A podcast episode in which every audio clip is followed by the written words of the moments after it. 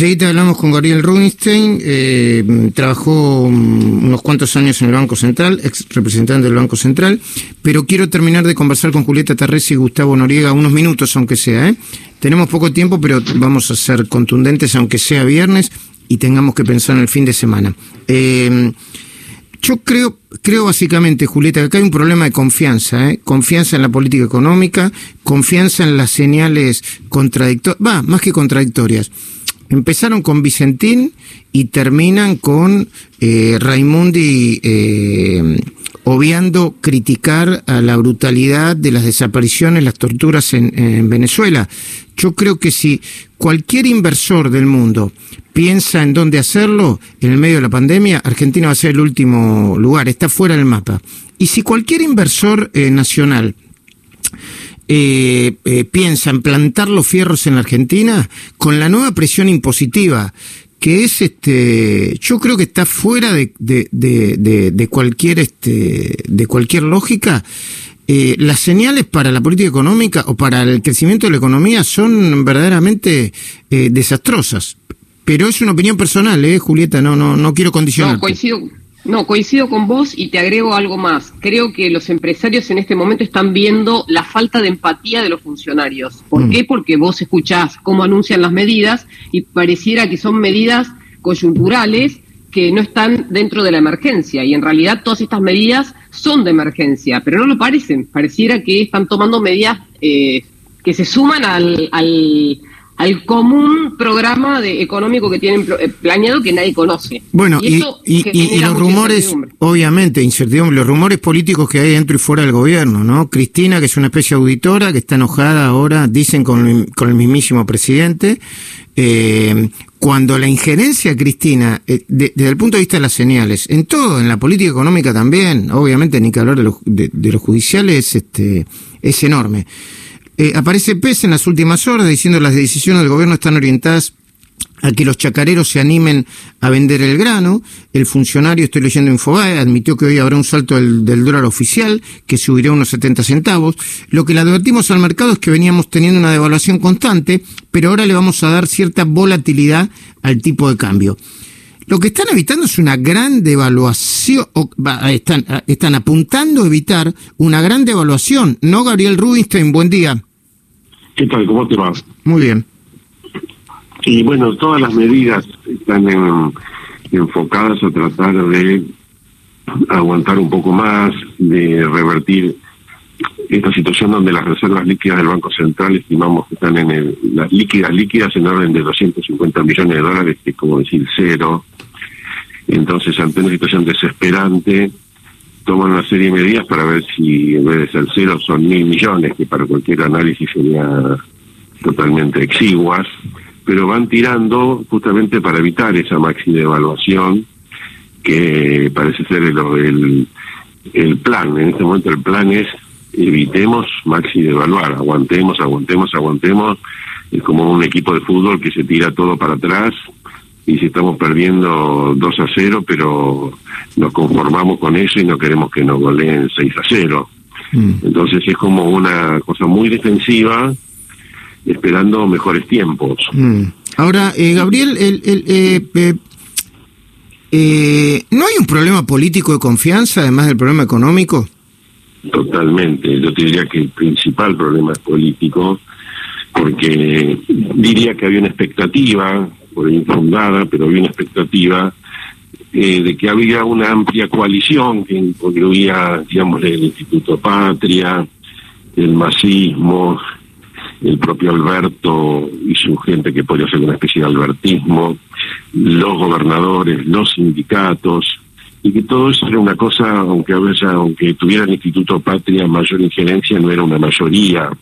Y en la práctica el Instituto Patria, por decirte un número, si antes tenía, no sé, un 40% de influencia, por lo menos en la percepción, diría, de, de los mercados, por ponerlo de una manera, hoy es del 80%, como el 70%, como siendo el Instituto Patria acaparó la escena y eso trajo medidas, y no solo medidas, sino fantasmas, porque el Instituto Patria ahuyenta los capitales, porque siempre uno puede pensar que a los cráneos del Instituto Patria le hace en primer medida Cristina y Máximo Kirchner y toda la gente que puede ser, no sé, discípulo de Axel Kichilov y demás, se le puede ocurrir cualquier cosa y entonces todo eso espanta. estamos en una crisis de confianza muy grande y claramente el principal problema no es en sí el cambiario, sino que se combina una falta de confianza con una montaña de pesos. Es un caldo de cultivo extraordinario para que haya crisis cambiaria. Mm, mm. Están pidiendo, hay, un, hay, empresarios que ya, si, si, mi información no es este no es errónea y yo creo que no lo es porque hablé con tres empresarios que estuvieron conversando con el gobierno, le están sugiriendo respetuosamente una especie de cambio de gabinete al, al gobierno que tampoco que tampoco está tan claro, ¿no? Porque además, yo digo, hablando del, famoso mercado, el mercado dice, bueno, cambio para qué también, ¿no? Un cambio... Eh, eh, se, se, pide ministro de Economía fuerte. Lo voy a contar rápidamente, Gabriel, así eh, ganamos tiempo. Los últimos tres ministros de Economía fuerte que yo recuerdo, desde el 83 hasta acá, fueron Surruil, eh, y Lavania, ¿eh? aunque Lavania heredó el trabajo sucio de otros, ¿no? Esto lo, es obviamente una descripción personal. Eh, ahora, para buscar un ministro de Economía fuerte, ya Lavania, eh, eh, cuando Alberto Fernández al principio del gobierno lo tentó, Lavania le dijo que no, que de ninguna manera. En el medio de este contexto, yo conociendo un poquito, no lo conozco tanto, Roberto Lavania, menos todavía va a aceptar.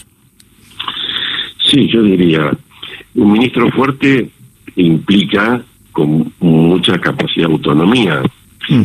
Eh, bueno, capacidad de coordinar toda la economía y no con el nivel de descoordinación que tiene, ¿no? Que producción va para un lado, agro para el otro.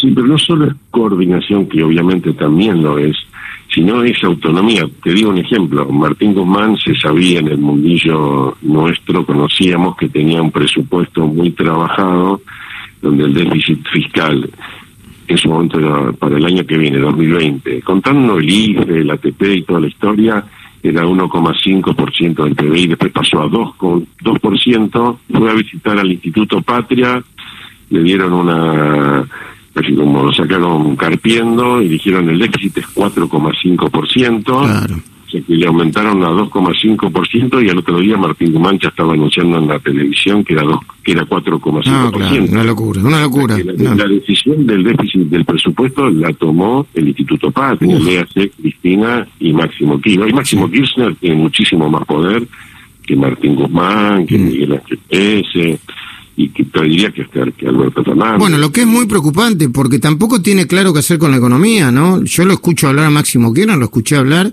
y, a ver, yo no voy a decir ni que es el chico de la PlayStation, eso no, nunca lo dije. Ni, ni lo voy a decir ni nunca lo dije.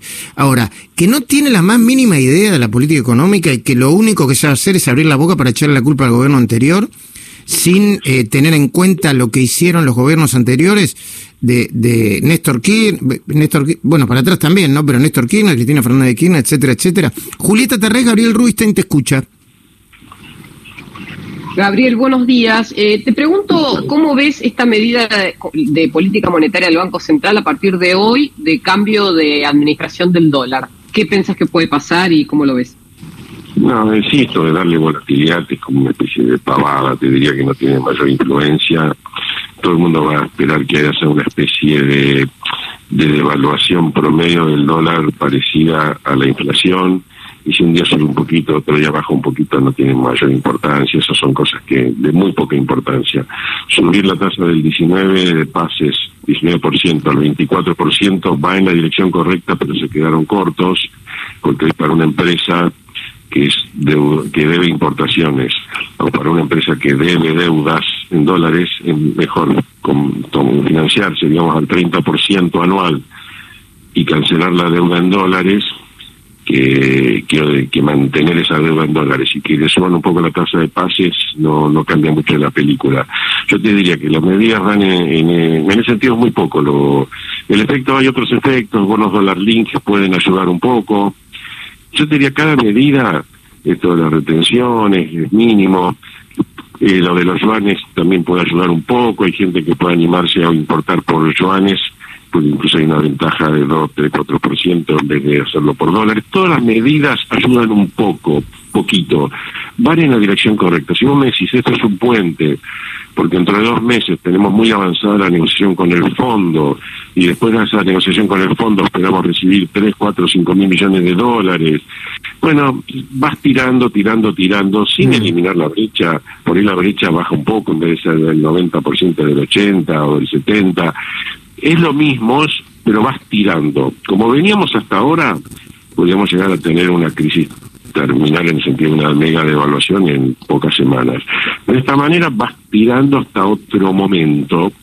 Eh, no es un plan, es como eh, es aguantar, es lo contrario que había dicho Martín Hermana hace algunas semanas, diciendo ya no viene a aguantar sino tener un plan. No, esto yo diría que es parte del plan aguantar. Mm, muy bien si eso es así, por ahí tienen algún relativo éxito, pero seguimos, seguiremos con todas las incertidumbres y todos los problemas.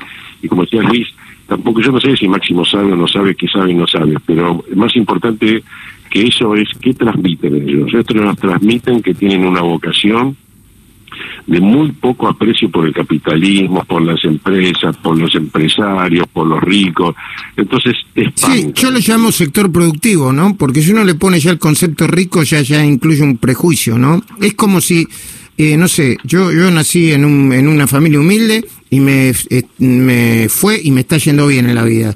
Tengo que pedirle disculpas a alguien si lo hice este, eh, de buena manera y sin cometer ningún delito. Este, bueno, es, eh, tenés que pedirle disculpas a Máximo y dejar tu aporte en, impuestos o bonos para satisfacer los deseos de Máximo. Por supuesto que, yo estoy dispuesto a dar explicaciones, pero la, pero primero tendría que dar Máximo explicaciones con las eh, expedientes judiciales abiertos que tiene él, eh, la vicepresidenta y, y, su hermana, aunque mm, la metieron ahí, a mi entender, este, eh, eh, de una manera que, que ella no, no, no, no, alcanzó a manejar. Pero eso es harina de otro costal. Gracias, Gabriel Rubinstein.